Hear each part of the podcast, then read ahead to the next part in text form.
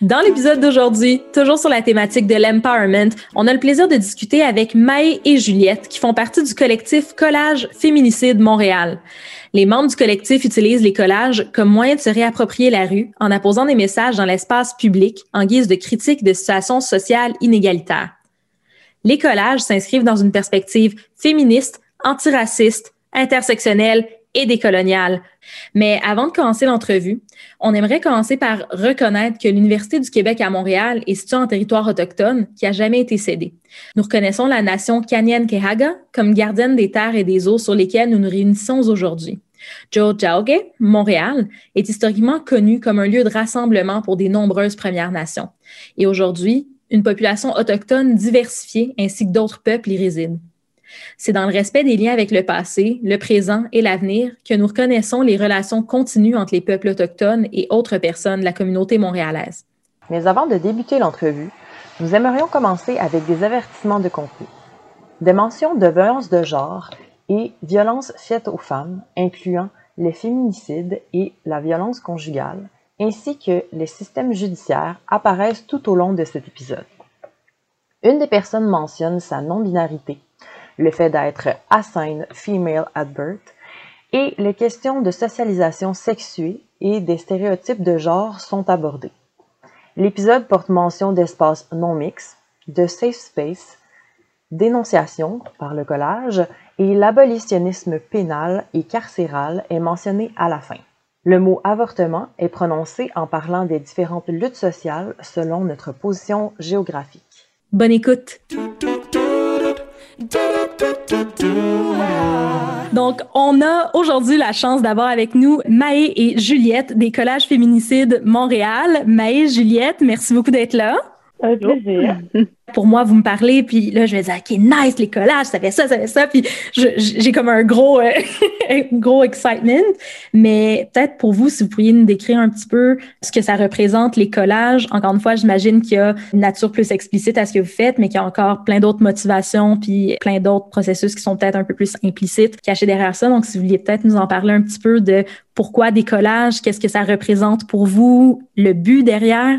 Ben pour moi, c'était super important, mais surtout avec la pandémie. En fait, je pense que la pandémie m'a donné euh, le, le, temps, si on veut. On va travailler en restauration, donc j'étais plus euh, sur le marché du travail, puis euh, j'ai pris une session off en même temps. Donc, ça m'a donné beaucoup de temps à réfléchir à ce que je voulais faire concrètement, parce que j'étais déjà, peut-être pas activiste, mais super intéressée, tu sais, par l'éco-social, par les enjeux sociaux, puis je lisais beaucoup, mais en soi, je savais pas quel acte pouvait euh, porter concrètement en tant qu'individu. En fait, d'une manière individuelle, je ne savais pas qu'est-ce que je pourrais faire pour aider de quelconque manière. Aussi, l'intérêt que j'avais de partir un collectif, de ne pas avoir une voix seule parce que je pense que c'est ça qui gangrène un petit peu les mouvements sociaux en ce moment, c'est que les gens se disent que tout seul, ils peuvent faire beaucoup alors que c'est faux. Il ne faut pas non plus se rabaisser, là, mais ce que je veux dire, c'est que je pense que de participer activement être présent, présente dans un groupe qui tient à cœur les mêmes valeurs que toi, c'est super pertinent et c'est vraiment validant aussi. Puis je pense que c'est un, milieu d'entraide, un milieu safe qu'on recherche parce que ben, en tant que personne, euh, ben, moi je suis non-binaire, mais je suis euh, assigned female at birth. Euh, en tant que personne qui a grandi dans une féminité obligatoire, je crois que c'est difficile de retrouver des milieux où on sent que les gens comprennent entièrement qu'on peut vivre au quotidien. Puis je pense que c'est important de créer un espace justement qui est non-mix. Pour moi, c'est super important que le collectif soit non-mix, qu'il euh, y ait genre une sorte de liste de OK, tu sais, en passant, on n'est pas transphobe, on n'est pas, on est antiraciste. C'est important de trouver un espace où je pouvais aussi grandir moins individuellement, mais avec d'autres personnes. Puis le collage, c'est aussi des messages qui s'adressent à tous. C'est euh, visible sur l'espace public. Puis je pense que c'est important de de visibiliser des, messages justement qui, euh, qui parlent beaucoup, puis qui sont importants à rappeler en fait, parce qu'on n'a pas nécessairement des rappels tout le temps, on n'a pas tout le temps la parole non plus. Puis je pense que c'était quelque chose qui m'était super important à la base quand je suis en collectif. Ouais, c'est ça, c'est une reprise de parole, une reprise de l'espace, un, un empowerment justement, comme vous mentionnez beaucoup dans les questions, c'est quelque chose qui est difficile à atteindre seul, je pense, mais je pense qu'en groupe, c'est très, très pertinent. Maë, à vous je t'ai vu, euh, je t'ai vu nod un peu pour, pour signaler que tu étais d'accord. Est-ce qu'il y avait quelque chose que tu aurais aimé rajouter par rapport à ça, puis par rapport à ce que ça représente pour toi, la finalité des collages, mais aussi le processus par lequel vous le faites? Je pense que ce qu'a dit Juliette, c'était plutôt complet. J'ajouterais aussi qu'il y a vraiment cette question de, de réappropriation de l'espace. On se réapproprie la rue, qui n'est pas du tout un espace fait pour les ou en tout cas pas accueillant pour les femmes et les personnes de minorité de genre. Donc c'est assez incroyable d'être dans la rue entre nous et d'être puissante, en plus de faire un acte de désobéissance civile, parce que c'est illégal ce qu'on fait, c'est risqué, mais il y a un but de dénonciation, parce que nos slogans dénoncent, mais nos slogans éduquent aussi, donc il y a une sorte de but pédagogique et en même temps, de l'action elle-même, ça nous permet de créer des liens, ça nous permet de rencontrer des gens avec qui on, est sûr qu'on va partager les mêmes valeurs. Alors oui, on va peut-être différer sur des tout petits points, mais c'est tellement minime que à partir du moment où on rentre dans le collectif, on sait que c'est que des gens dont on est sûr de partager les valeurs. Et donc, c'est une sorte de radicalité. Euh, il y avait plein d'éléments vraiment intéressants dans ce que vous avez nommé. Comment l'empowerment, comme tu as dit littéralement, Juliette, l'empowerment, c'est par le collectif. Puis il y a aussi tout cet enjeu-là de, on baigne dans un individualisme qui mine notre capacité à sentir qu'on peut avoir un pouvoir d'agir. Puis ce que j'entends, c'est que c'est ça, le collectif, même juste en tant que collectif, est une manière de retrouver cet empowerment-là, en plus des actions qu'il permet. J'avais l'impression aussi, tu sais, quand euh, tu disais, Maï, avec la rue, l'idée d'être dans la rue, d'être ensemble, d'être puissante, et d'être désobéissante et d'être en désobéissance, mettons.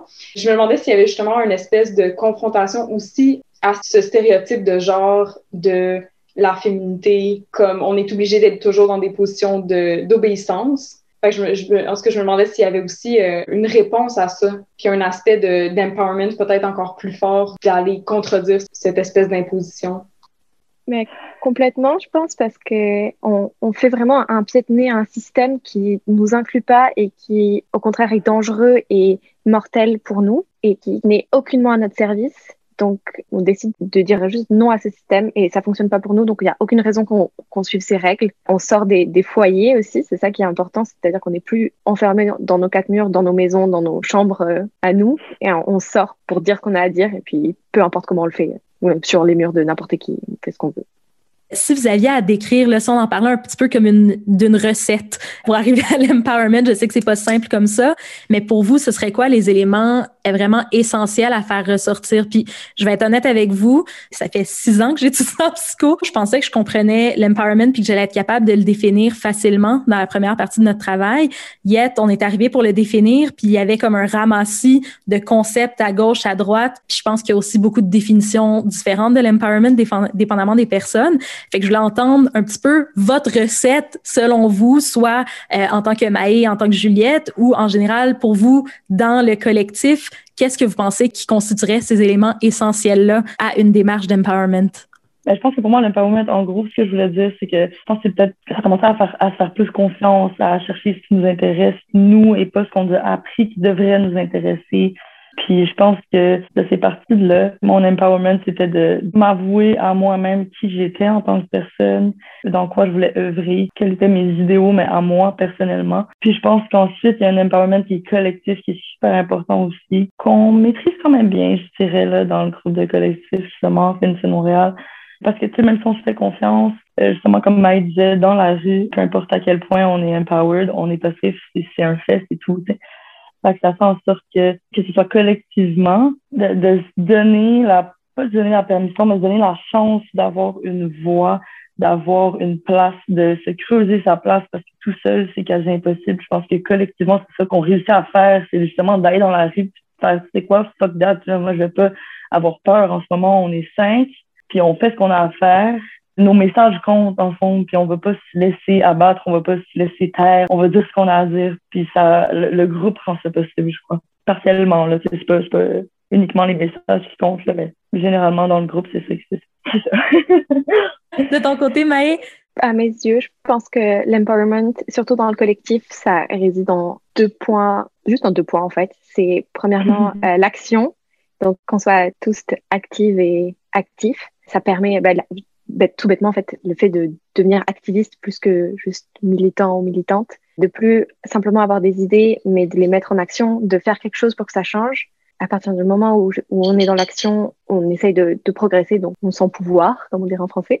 donc l'action et puis euh, la delphité, c'est pas la sororité ni la fraternité, mais la delphité, le fait de, de faire ça ensemble, parce que je pense pas qu'on peut monter en écrasant les autres et je pense pas qu'on peut monter seul. Il faut le faire collectivement et il faut le faire avec des personnes moins privilégiées comme des personnes plus privilégiées et tous ensemble. C'est un peu ça la, la recette pour moi de l'empowerment, c'est d'être active à plusieurs. Très cool, j'adore. Marika, vas-y, vas-y. Ben, ouais, non, c'est vraiment excellent parce que, tu sais, j'ai l'impression que Juliette, ce que tu disais, c'est, dans le fond, l'essentiel, ça commence avec un esprit critique, avec le développement d'un esprit critique parce que il nous faut cet esprit critique-là pour commencer à déconstruire. Puis après mm-hmm. ça, on peut essayer de se donner une chance. Il faut qu'on réalise qu'on n'a pas de voix pour après ça creuser un espace pour avoir une voix et juste de l'espace. Puis qu'après ça, il y a l'action, et le ensemble. Puis j'ai l'impression que ces deux mécanismes aussi qui se nourrissent, la conscientisation et la déconstruction, c'est une boucle. Tout comme la prise d'action, c'est comme tu nommais, une fois que tu commences à être activiste, à voir que tu es capable de faire quelque chose, tu continues. Fait qu'il y a comme deux boucles, j'ai l'impression, qui se nourrissent. Merci Marika, vraiment. Puis c'est drôle, mais on aurait dit à la fin que tu menais vers la prochaine question que j'avais en tête. Marika savait exactement où on s'en allait avec ça. Tu as mentionné justement l'idée de privilège, d'oppression. Euh, au début, quand on s'est assis en groupe et qu'on essayait de définir l'empowerment, on a eu des débats au sein même de notre groupe. mais nous-mêmes, quand on s'est mis à définir le concept d'empowerment, on s'est dit, mais voyons donc, il y a le mot power dedans on peut pas prendre cette notion-là puis partir sur la, la ben, une définition de l'empowerment sans euh, mettre en relief ces notions-là de pouvoir qui viennent de dynamiques d'oppression, de privilèges. Donc, pour nous, c'était vraiment quelque chose qui prenait une grande place dans notre définition de l'empowerment. Puis, je voulais voir dans votre perspective à vous, justement, à quel point est-ce que ces notions-là sont présentes dans votre initiative, puis dans vos réflexions aussi. Bah, tout simplement, la notion de pouvoir dans le collectif est extrêmement importante parce qu'on fonctionne sur une euh, dynamique horizontale, donc de pouvoir complètement horizontal. Tout le monde a la même importance. À chaque fois que des personnes ou des médias nous demandent notre représentant ou représentante, on est genre, bah, il y en a pas parce que on, a vraiment tous et toutes la même place. Et en fait, tout le monde s'implique en fonction de son temps, en fonction de son envie. Il y en a qui viennent d'arriver et qui sont vraiment motivés, qui ont envie de faire plein de choses. Puis il y en a qui ont juste envie de venir coller une fois par mois. Mais ça ne veut pas dire que la voix de celles et ceux qui viennent moins compte moins en fait. On est tous aussi euh, importants et importants les uns que les autres. Et euh, on fonctionne avec des sondages, on fonctionne avec des vraiment des, discussions, de la réflexion, mais c'est vraiment collectif. Oui, justement, ça, c'est vraiment important au sein du collectif. Genre qu'il y a des, c'est un de discussion aussi. C'est pas juste ça qu'on va coller. Il faut s'entendre aussi sur ce qu'on colle, sur ce qui nous parle. Puis c'est super important. Puis je pense aussi que comme j'ai dit plus tôt, il y a des trucs qui vont nous affecter individuellement, il y a des trucs qu'on va déconstruire pour bien se sentir par rapport à nous, mais aussi par rapport aux autres. Il faut s'ouvrir les yeux parce que il y a personne d'autre qui va le faire pour nous. il, y a, il y a aussi le fait qu'en même le collectif, on, on est beaucoup de, personnes blanches. sais, nous aussi, on a appris les relations de pouvoir où on était en, on est des oppresseurs. Si tu es opprimé, tu peux aussi être un oppresseur, ça va comme ça. Puis je pense que c'est important de réaliser aussi que justement, on essaie le plus possible de tenir des propos qui sont, euh, qui sont intersectionnels sans prendre la parole à la place des autres. Je pense que ça, ça a été euh, important dernièrement dans certaines conversations qu'on a eues de OK, tu sais, euh, ce slogan-là est inspiré d'une autrice noire, on devrait mettre son nom, on devrait mettre son œuvre, on devrait mentionner que ça ne vient pas de nous, puis qu'on on, nous aussi, on apprend à délaisser une position d'oppresseur qu'on a appris nous aussi. 100 Puis je pense que c'est difficile euh, de le faire. Puis j'ai l'impression que plus on se rend compte, plus on prend conscience de nos propres dynamiques dans lesquelles on, on joue. Oui, des fois en tant que personne opprimée, mais d'autres fois comme personne qui opprime les autres. Puis je pense que ça peut être quand même heurtant pour soi-même, mais je pense que ça fait partie de ce qu'on essaie de faire ça m'amène quand même à me questionner. Bon, as parlé, Juliette, que au niveau de la structure, vous avez une structure assez horizontale. Il y a différentes euh, personnes qui font partie du collectif de différents walks of life. Puis tu as parlé aussi de, de la notion d'intersectionnalité que je pense est vraiment centrale à ce que vous faites. Comment est-ce que vous arrivez justement à déterminer sur quoi vous allez focuser? En même temps, ça va peut-être être des conseils pour moi. Quand il y a un paquet de causes qui nous touchent, auxquelles on veut s'intéresser, sur lesquelles on veut pouvoir agir, en même temps, on peut pas, on a des ressources, on a du temps limité. Donc, un, comment vous ciblez les causes euh, sur lesquelles vous voulez coller ou en tout cas euh, spread awareness? Et à l'intérieur même du collectif, comment est-ce que vous arrivez à déterminer, parce que j'imagine qu'il y a des causes qui touchent de plus près à certaines personnes versus d'autres. Si vous voulez peut-être nous en parler un petit peu, c'est, ça va être un processus d'apprentissage pour moi. Oui, bah, concernant les choix et les, luttes qu'on décide d'aborder, justement la pluralité d'expériences et le fait qu'on soit des personnes assez diverses, ça permet de toucher plusieurs choses parce qu'on a un peu chacune notre cheval de bataille. Certaines personnes vont vraiment être sur, par exemple, je sais pas, l'accès à un logement et les logements sociaux, et d'autres, ça va vraiment être la cause des féminicides purs et durs, et d'autres, ça va être déconstruire le privilège blanc. En fonction d'où est-ce qu'on en est aussi dans notre déconstruction et de ce qu'on lit à ce moment-là ou quoi, ça va influencer. Donc, on va proposer des slogans en fonction et ça va permettre de choisir un peu de cette façon. On essaie de, coller à l'actualité parce qu'il se passe des choses toutes les semaines. Il y a soit un féminicide, soit un crime raciste et sexiste. Il y a, tellement de choses qui se passent qu'on essaie de, coller à ces actualités-là sans oublier les, autres luttes euh, qui sont constamment présentes. Mais c'est vrai, il y a un petit mélange de tout, je pense. Ah, Juliette, t'allais y aller, vas-y, vas-y. Oui, on est un, collectif, mais euh, justement, comme Marie a dit, on a une pluralité d'intérêts, puis on, on est quand même beaucoup ça fait en sorte que, vu qu'on est comme une couple à, proposer des slogans, mais ça fait en sorte que c'est diversifié, vu que, dépendamment de ce qu'on lit, comme tu as dit, en fait, dépendamment de nos points d'intérêt, à certains moments, ben, on, va proposer des slogans, puis après, on va en discuter. je pense que le fait qu'on est beaucoup aussi à proposer que c'est pas uniquement une personne qui va dire, OK, est-ce qu'on le fait, ça fait en sorte que nos slogans peuvent euh, toucher à plusieurs enjeux à la fois. Je pense que ça contribue aussi, ben ça contribue, je pense, cette complexité-là au, produit, à ce que vous créez. Au final, c'est plus que la somme de plein de différentes luttes, mais c'est comment ça interagit en, général même au sein du collectif que, que, je trouve qui est très cool, en tout cas d'un point de vue extérieur, là, de personnes qui vous follow depuis un petit moment. J'allais me demander justement, Maï, tu parlais de à toutes les semaines, il y a des nouvelles choses qui arrivent, justement des, des féminicides, des choses complètement atroces qui arrivent. Je pense que une fois qu'on commence à euh, porter attention à ça, on s'en rend compte encore plus, ben, ça devient difficile, je pense, de, de peut-être pas arriver à, à, se décourager face à tout ça. Il y a énormément de choses injustes. Comment est-ce que vous dealez avec, euh, avec tout ça, avec le fait qu'il y a tellement d'injustices qui prennent des formes multiples? Comment est-ce que vous arrivez à dealer avec ça, justement, au sein du collectif? Justement, en collant, en fait. C'est notre seule façon d'agir on n'a pas de poids euh, juridiquement, on n'est pas au gouvernement. Les femmes sont sous-représentées partout, même dans les médias. Pourtant, c'est mon domaine d'études et mon métier, mais les journalistes savent toujours pas parler des féminicides. Notre seule façon de lutter et de faire quelque chose, c'est en collant, c'est en informant, c'est en dénonçant. Et c'est tout ce qu'on peut faire. Donc, quand on est enragé, quand on se partage les articles, on dit, mon Dieu, encore un féminicide. Et ben là, on se motive, on fait, OK, demain, on va coller, puis on y va parce que c'est tout ce qu'on peut faire, en fait. Ben, je vais peut-être plus parler pour moi, mais on est quand même privilégiés d'une certaine manière. On a le temps. Ben, c'est pas tout le monde non plus. On, on gère nos trucs chacun notre bord aussi, mais je veux dire, on, a le temps, on est là, on a une prise de parole qui est quand même déjà un petit peu acquise. Puis ça fait en sorte que c'est OK, euh, pas de prendre la parole pour les autres, mais c'est pour faire en sorte que ce soit pas oublié, que ça arrive, que même si c'est pas dans ton quotidien à toi, c'est là, puis c'est présent, puis il faut le combattre. Merci, ça fait du sens vraiment. Depuis tantôt, vous avez parlé quand même, puis je trouve que c'est super empowerant, ça donne envie de faire euh, de faire des collages. On a parlé d'empowerment puis de comment c'est une réappropriation justement de l'espace de votre côté. Je pense qu'il y a une partie d'empowerment pour les personnes aussi qui se promènent, qui voient ces messages-là. Mais en général, je serais curieuse parce que je suis sûre qu'il y a d'autres manières aussi. Comment est-ce qu'on peut contribuer à l'empowerment d'autres? On parle beaucoup de je vais prendre parole, on va se réapproprier l'espace. Comment est-ce que vous pensez que ça se ferait de la bonne manière d'encourager cet empowerment-là pour les autres? Ben, Marie, avait parlé du, problème de représentation qui est super pertinent, je pense, en lien avec la réponse euh, qu'elle avait donnée.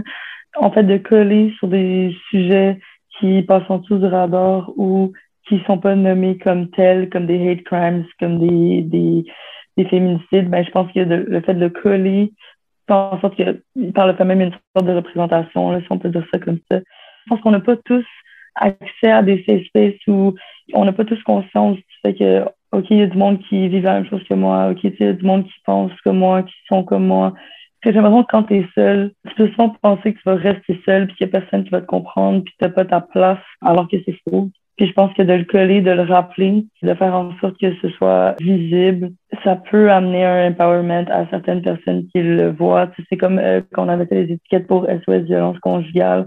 Ça ne veut pas dire qu'une personne qui est victime de violence conjugale va appeler le numéro direct, mais ça veut dire, OK, s'il y a des rappels, ça existe. Il y a des ressources pour moi. Je peux aller chercher de l'aide quand je vais être très prête, quand je vais en avoir le besoin. je pense que juste de rappeler qu'il y a des ressources, qu'il y a des centres d'aide, qu'il y a du monde qui peuvent se comprendre, qu'il y a des groupes qui sont ouverts à ça, ben, je pense que ça fait la différence au quotidien de certaines personnes. Je suis complètement d'accord avec ce qu'a dit Juliette et je pense qu'on a certains slogans qui sont vraiment là pour que les personnes qui se sentent représentées dans ce slogan se sentent moins seules. On fait beaucoup de, slogans, par exemple, sur euh, le, lesbianisme, donc sur les, les, femmes lesbiennes. Chaque baiser lesbien est une révolution. De, ça, c'est une phrase d'Alice Coffin.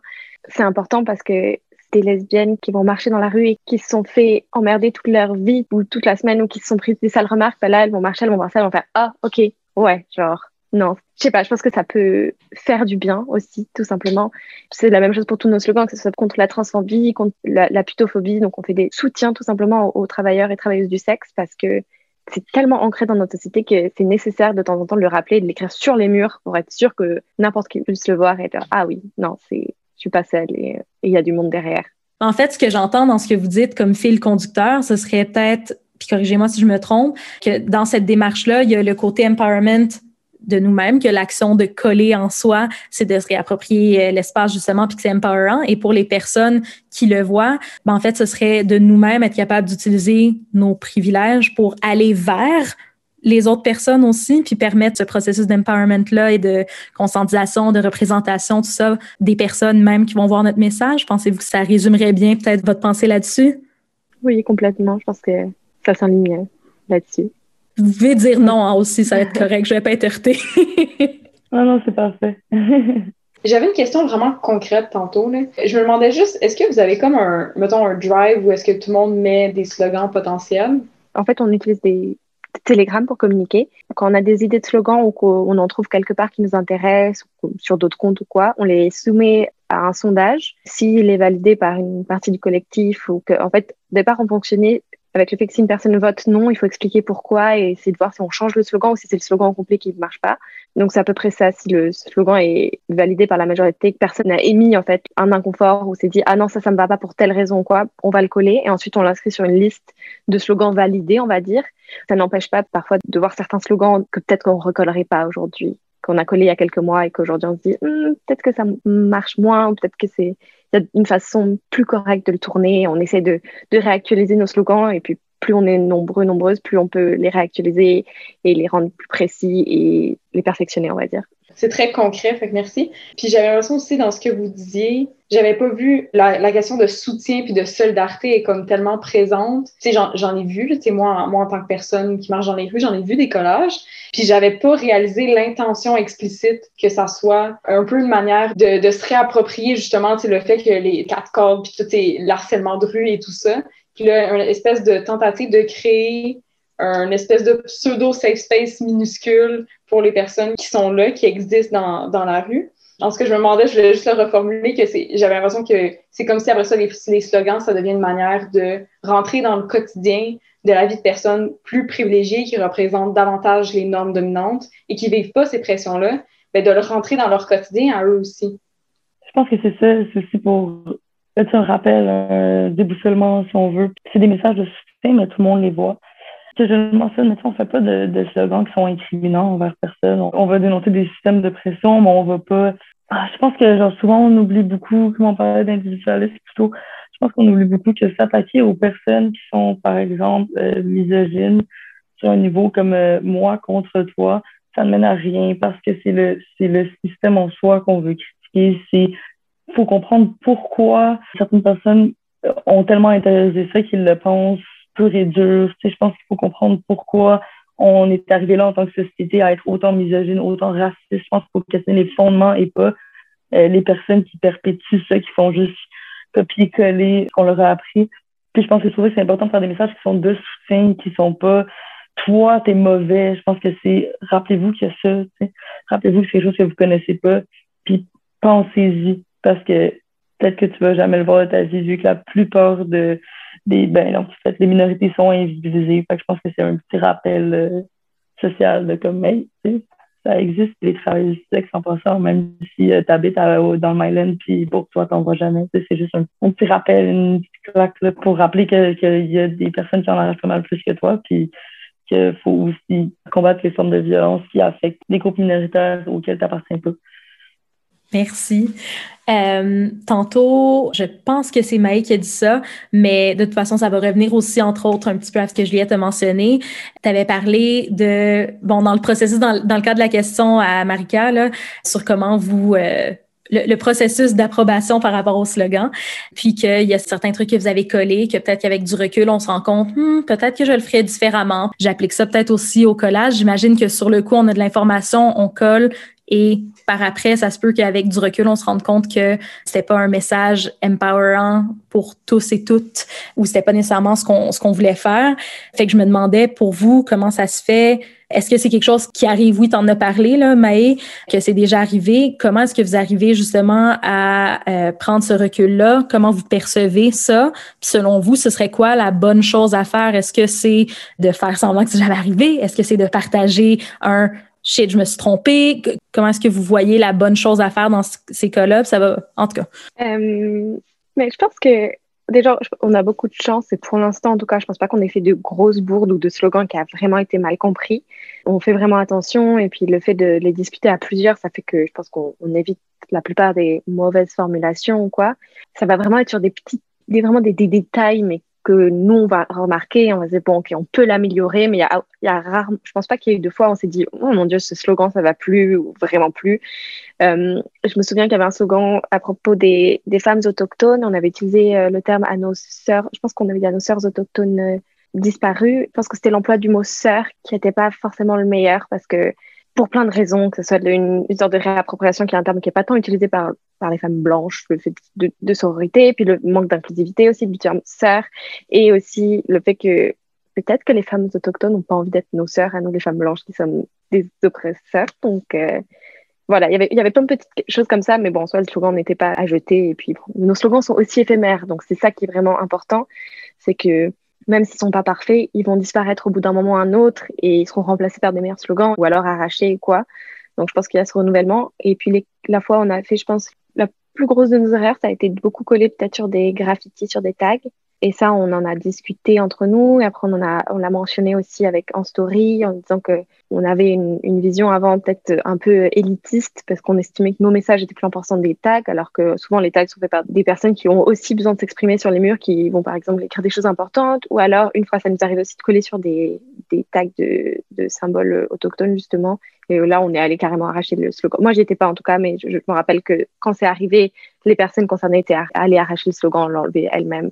C'était pas notre place de faire ça. Donc maintenant, on essaie d'éviter au maximum de de coller sur des tags et des graffitis. Parfois, on ne peut pas l'éviter parce que c'est le seul endroit où, où, on peut mettre le slogan ou quoi, et que effectivement, parfois, les slogans sont plus importants qu'un tag, même si ça ne devrait pas le C'est encore en réflexion et je pense que là-dessus, on va encore évoluer. C'est pour ça que c'est, je, je, mets vraiment ça entre parenthèses et n'est que mon avis, mais on, doit aller coller euh, sous des viaducs ou quoi. Et l'endroit le, plus proche, le plus visible et le plus facile pour sortir, donc de la sortie de secours ou quoi, bah, il y a déjà plein de tags. Donc nous, on se met en danger à aller coller à côté plus loin, juste pour pas coller sur les tags, mais en soi, parfois il faut partager aussi l'espace. Et puis, bon, j'imagine que les tags sont aussi parfois tagués les uns sur les autres. Donc c'est encore en réflexion, on doit en discuter, on doit trouver la, la bonne façon de le faire, mais ça, c'est un de nos questionnements aussi. Vraiment. Puis, comme tu parles, vous êtes quand même un grand nombre là-dedans. Fait que je pense une des questions que j'allais vous poser à la base, c'était qui a bénéficié de votre démarche d'empowerment? Je pense qu'on a quand même déterminé que c'était autant empowerant pour les personnes au sein du collectif qu'à l'extérieur.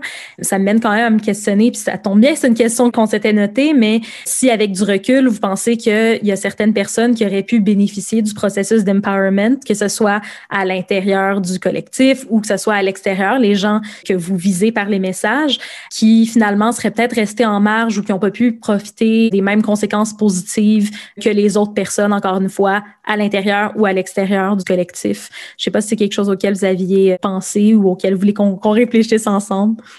Ben, là-dessus, je pense qu'on a encore beaucoup de progrès à faire dans plein de domaines, c'est sûr, dans plein d'autres luttes à, aborder. Je pense qu'il y a la question aussi de l'espace où on colle qui est important.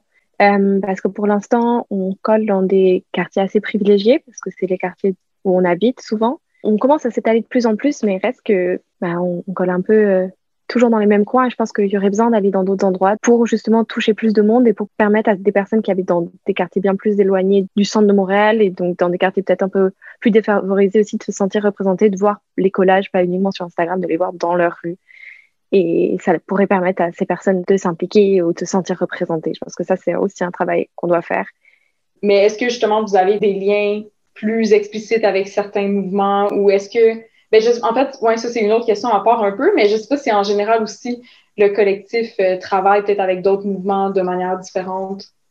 Là-dessus, je ne peux, pas, me prononcer pour tout le monde, mais j'avoue que c'est un peu le sujet euh, sur lequel je me concentre en ce moment. Je pense que on a un peu nos phases de, déconstruction et pour moi en ce moment c'est vraiment euh, mes lectures ça tourne sur l'abolitionnisme pénal, carcéral, toutes ces choses-là et donc j'essaie un peu de, de, le spread dans le groupe et que de voir comment ça passe. Mais à mon avis, on, a à peu près les mêmes idées là-dessus. Et c'est encore à discuter, c'est à, réfléchir collectivement, à avoir des discussions là-dessus, je pense. Mais on a à peu près, euh, je pense pas qu'il y ait des personnes pour la police. En tout cas, personne n'a été contre les slogans qu'on collait contre la police. Donc, à mon avis, c'est que ça leur pose pas de problème. Donc, ça va. Ouais, justement, on n'a pas fait de, slogans euh, abolitionnistes. Euh, c'est drôle parce que quand je arrivée dans le collectif, euh, je me concentrais justement plus sur mes lectures euh, contre le, le système euh, carcéral. Je pense, mais je pense que ça va venir dans la main, là, évidemment. Euh, si c'est contre la, la, la répression, euh, ben, si t'es contre la police, en fait, si contre ce système-là, ben, je pense que ça va assez clairement être en lien avec le fait d'être contre les prisons, peut-être euh, contre euh, la justice présentement, là, pas contre la justice de manière générale, mais contre comment on gère, en fait, les criminels, si on veut dire comme ça j'ai l'impression que ce que vous soulignez, ça nous permet de souligner cette, cette idée de convergence des luttes qu'on n'entend pas aussi beaucoup parler de. sais, quand on parle d'intersectionnalité, mais avec nos lunettes individualistes, c'est comme si on sectionnalise toujours, puis on a de la difficulté à voir comment une initiative, finalement, en bout de ligne, j'ai l'impression que ça touche à beaucoup de, de racines. Mais c'est que la plupart des, des, luttes sont interreliées aussi. C'est quand même assez difficile de, je sais pas, mettons, sa famille féministe, puis ensuite de ne pas s'affirmer antiraciste. Je vois pas comment ça marcherait si on était juste. Je sais pas, je vois mal comment je serais juste féministe. Je serais comment, ah ouais, moi, je suis uniquement féministe, le reste, je m'en fous. Je pense que ça touche beaucoup le système de pression. C'est un coup, t'en touches un, si t'en ébranles un, ça va ébranler les autres. Puis en fait, peux pas non plus déconstruire ce système de pression-là si tu détruis pas ce qu'il y a autour. Comme je se centrer sur l'éducation, c'est pas juste en changeant l'éducation que ça va changer tous nos, nos systèmes de pression puis comment ça marche sociétalement, tu sais, avec les liens de pouvoir, les positions de pouvoir, les relations de pouvoir. C'est que je Oui, c'est clair qu'il y a une convergence. C'est certain qu'il y en a une parce qu'on touche à tout. On est toutes en train de déconstruire beaucoup de concepts problématiques qu'on nous a appris euh, comme si c'était la normalité. Puis je pense que par le fait même, ça fait en sorte qu'on va se positionner puis qu'on va se qu'on va aussi essayer de porter une aide aux autres personnes qui sont opprimées, aux autres groupes minoritaires, aux autres groupes qui sont doublement discriminés, triplement discriminés. Je pense que c'est assez évident que ça fait partie du travail de, de des luttes d'être intersectionnel, parce que les problèmes sont interreliés, les systèmes sont interreliés. Fait que, euh, je vois mal comment ce serait, ce serait juste un collectif qui est uniquement féministe, même si ça a commencé euh, par là. Oui, complètement. Puis je pense que j'ai eu cette image en tête euh, pendant que Juliette parlait sur la, convergence des luttes. Simplement, oui, au départ, notre groupe s'appelle Collège Féminicide Montréal. Donc, c'est-à-dire qu'on lutte contre les féminicides qui sont, on va dire, au top de la pyramide oppressive pour, pour ce qui est du féminisme, pour ce qui est des femmes. Mais en soi, cette pyramide oppressive, elle n'est pas en deux dimensions, elle n'est pas juste quelques étages. En fait, il y a plein de faces à la pyramide. Et donc, à mon avis, c'est pour ça que tout est regroupé, parce que oui, y a les féminicides en haut, mais il n'y a pas que les féminicides en haut, il y a toutes les autres phases de la pyramide avec toutes les strates d'oppression aussi. Donc, je pense que c'est important de le voir euh, comme une grosse pyramide à beaucoup de faces, pas juste une pyramide plate en 2D avec euh, le harcèlement, le viol et ensuite le féminicide. Je sais pas si c'est clair, mais. Je pense que justement aussi, ça, même euh, certains groupes d'opprimés, il y a des oppresseurs. Puis je pense que on peut juste se centrer sur les enjeux féministes parce que l'histoire du féminisme, comme on la connaît, essentiellement blanc et centrée sur les femmes bourgeoises blanches françaises qui ont essayé d'universaliser quelque chose qui n'était absolument pas universel. je pense que c'est important de pas juste se centrer sur un enjeu parce que ce serait une manière de généraliser un problème qui, mettons, moi, les problèmes de violence sexuelle, mettons, qui m'arrivent, euh, je, ça va pas être comparable à quelqu'un qui vit une double discrimination, ça va pas être comparable à une personne non binaire qui est noire, euh, à une travailleuse du sexe. C'est c'est complexe à se représenter aussi une image de pression parce qu'on a besoin d'hiérarchiser pas mal de dans la vie, alors que c'est pas nécessaire, puis que en fait, ça, on peut toucher à tout sans nécessairement dire, OK, ça, c'est le plus important. Je pense qu'on parle beaucoup des féminicides. En fait, le collectif s'appelait comme ça parce que début mars, on a eu une couple l'année passée, si je me rappelle bien. Puis ça avait été sujet d'actualité. Puis c'était comme, OK, on va commencer par combattre ça parce que ça me touche directement, puis c'est actuel. Mais je pense que assez rapidement, ça s'est élargi sur beaucoup d'autres problèmes qui sont tout aussi pertinents, qui ne touchent pas nécessairement, mais qui sont vraiment tout aussi pertinents. Oui, rapidement, concernant le, nom aussi du collectif, on, a aussi repris le nom de collectif à l'international, c'est-à-dire que ça a plus ou moins commencé en France avec euh, Collège Féminicide Paris et Collège Féminicide Marseille et tout, après dans plein d'autres villes. Et on a repris l'intitulé, enfin la, façon dont, ces collectifs se nommaient parce que on s'inscrit dans une lutte internationale. Donc, c'est important de voir le lien, de créer le lien, en fait, entre tous les collectifs à travers le monde. Et puis maintenant, il y en a partout. Et c'est trop cool. Il y en a au Brésil, il y en a dans tellement de pays. Ça reprend à peu près toujours le même nom parce qu'on se reconnaît aussi un peu comme ça. J'allais juste dire que je trouvais ça intéressant, l'aspect méta-collectif là-dedans, que vous n'êtes pas juste une somme d'individus ensemble dans un collectif, mais plein de collectifs ensemble dans cette... Euh, voilà, j'étais en train de faire un gros inception de collage féminicide. C'était fou. Je pense qu'il est aussi euh, vraiment euh, intéressant des mouvements de collage à travers le monde. Tous les collectifs se rejoignent sur les mêmes valeurs, mais euh, ça ne lisse pas non plus nos intérêts. C'est-à-dire qu'il y a des causes qui sont spécifiques à des territoires, mais pourtant ça, ça rejoint quand même l'ensemble et la cause générale, on va dire, qui est une lutte féministe, anticapitaliste, décoloniale et tout le reste. Je rajouterai beaucoup derrière, mais euh, voilà. Je pense que oui, ça, rejoint cette lutte générale, mais nos slogans sont spécifiques en fonction des endroits. Nous, au Canada, on va devoir coller sur les autochtones parce que c'est, mais c'est pas une réalité qui existe dans tous les pays. En France, elles vont et ils vont devoir coller sur justement la guerre d'Algérie, sur des conflits, sur d'autres choses. En fait, je pense que chacun doit, se relier à son histoire et aux luttes dans le pays à ce moment-là. Dans, dans des pays d'Amérique latine, ça va être sur l'avortement. Nous, on va coller sur l'avortement aussi, mais plutôt pour remercier et pour honorer un combat qui est passé on a cette chance. Il y a vraiment des, slogans adaptés en fonction des, endroits, mais on va tous vers le même objectif. Je me demandais justement si vous aviez des auteurs, autrices, personnes qui vous ont inspiré, que ce soit dans votre processus de conscientisation, que ce soit à travers l'idée de prendre action, de se réapproprier les choses. Si vous aviez des, des recommandations à nous faire, je serais toute oui. Oh, oui, bien sûr, des recommandations de, de lecture. Mon Dieu, je ne saurais même pas par où commencer. Mais je pense qu'il y a plein de sujets récemment, comme je parlais un peu d'abolitionnisme pénal et carcéral, Gwenola Ricordo et son ouvrage Pour elle toutes, qui est vraiment une, pour moi une, base, en fait un premier pas pour comprendre l'abolitionnisme, c'est l'abolitionnisme pénal et carcéral. Je trouve ça très intéressant. D'ailleurs, elle sort un nouvel ouvrage cette semaine. Mais euh, ouais, Gwenola Ricordo, bien sûr Alice Coffin en France et son ouvrage Le, génie lesbien, qui une pépite. je, ne pourrais pas en parler autrement. Et si je devais en citer une troisième, je pense que ce serait Silvia Federici, que j'affectionne particulièrement, qui parle beaucoup des liens entre capitalisme et oppression patriarcale et de tellement de choses. C'est une femme brillante, voilà. Mais je pense que ce serait vraiment ces trois personnes. Oui, j'allais dire Silvia Federici aussi, je l'affectionne beaucoup. Mais euh, moi, ce qui m'a le plus marqué dans la dernière année, c'était la personne qui m'a le plus marqué, c'est euh, Françoise Vergès, que j'aime du fond de cœur. Elle est formidable. Elle a écrit un ouvrage qui est quelque chose comme 200 pages peut-être, euh, qui s'appelle Le, féminisme décolonial et c'est un bijou vraiment. J'aime beaucoup aimer Césaire, pas nécessairement en lien avec le féminisme, mais quand même, euh, avec l'anthropologie surtout, avec les discours sur le colonialisme, formidable. Mais un classique Mandela Davis pour l'abolitionnisme, elle est vraiment très, très, très formidable sur euh, les goulags de la démocratie. C'est un très bon livre aussi. Mais c'est comme Maï disait, par où commencer? Il y a tellement de bons écrits qu'on peut trouver. on, va, on va laisser ça comme ça.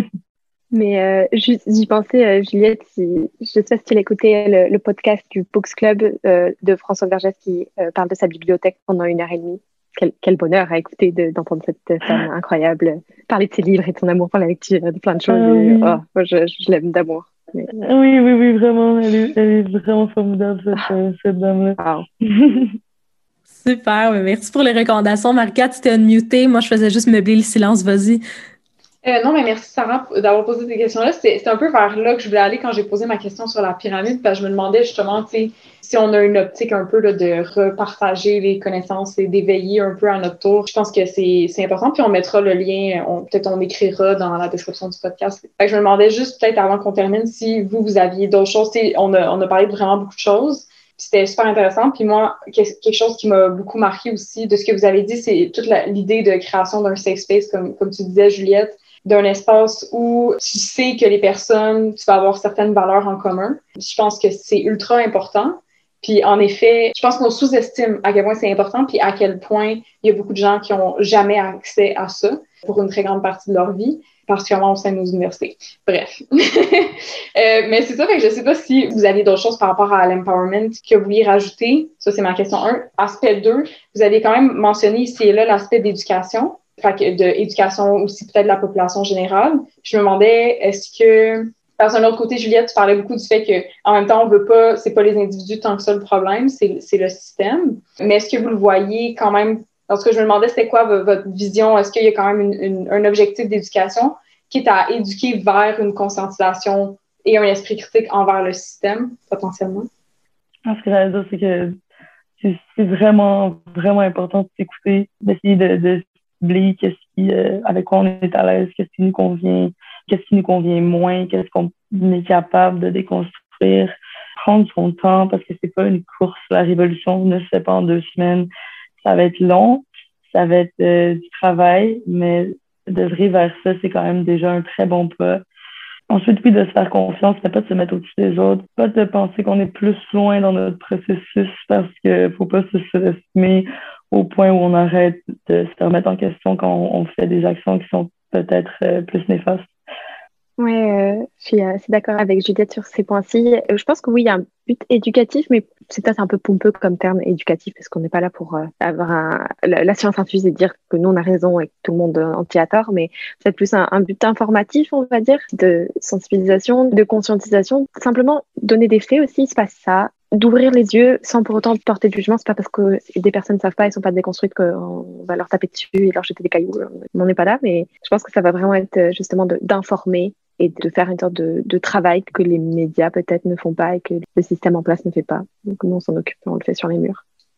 Super. Puis dans ce que vous dites, dites-moi encore une fois si je m'invente un fil conducteur ou si c'est dans ce que vous avez dit vraiment, mais je ressors vraiment l'idée de développement d'une certaine pensée critique qui servirait peut-être comme un ingrédient important dans l'empowerment, que ce soit par, bon, on veut pas utiliser le, le terme d'éducation, mais de présenter, de sensibiliser, de raise awareness à certaines choses, comme tu dis Maë, mais de ton côté aussi Juliette, de se questionner, ben c'est ça, de se poser des questions, d'essayer d'aller plus loin, de comprendre plus loin.